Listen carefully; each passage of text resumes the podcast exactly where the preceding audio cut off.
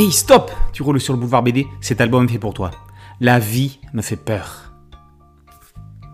Paul, la trentaine, vient de se faire virer de l'entreprise familiale par sa femme. C'est l'occasion pour lui de revenir sur sa vie. Entre un père fantasque et une mère très terre à terre qui disparaîtra dans un étonnant accident de la route, le petit Paul a toujours eu du mal à trouver sa place. Ce phénomène le poursuivra toute sa vie. Que s'est-il passé entre son enfance et maintenant pour que celle qui était devenue son épouse se retrouve à diriger l'entreprise de tondeuse autoportée créée par son père et qu'elle le mette à la porte? Plus que l'histoire de Paul, La vie me fait peur est avant tout l'histoire de Raoul, son père, meurtri par le deuil d'un enfant. Romain, le frère de Paul, mort à deux jours. La perte d'un enfant, quel que soit son âge, étant la plus grande douleur qu'un parent puisse vivre, il n'est pas étonnant que Raoul en ait des séquelles. C'est certainement pour cela qu'il n'habite plus le même monde que ses contemporains. Fantasque, immature, il vit pour son entreprise, ses loisirs et son ami Jean, doudingue.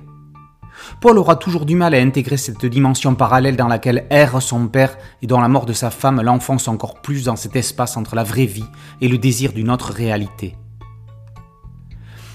Didier Tronchet aime raconter des parcours de vie.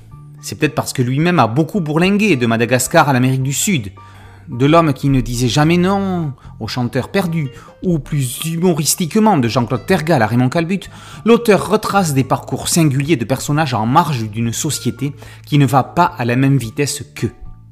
C'est certainement pour cela qu'il a souhaité s'emparer du roman éponyme de Jean-Paul Dubois paru au Seuil en 1994 pour en offrir une nouvelle structure. Au dessin, Christian Durieux retrouve l'ambiance des gens honnêtes qu'il a signé chez Air Libre sur un scénario de Jean-Pierre Gibrat.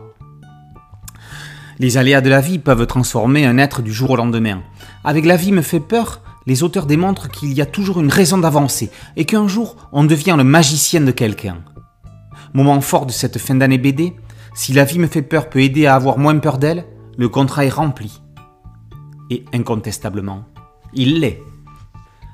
La vie me fait peur par Didier Tronchet et Christian Durieux d'après Jean-Paul Dubois est paru aux éditions Futuropolis. Boulevard BD c'est un podcast audio et une chaîne YouTube. Merci de liker, de partager et de vous abonner. A très bientôt sur Boulevard BD. Ciao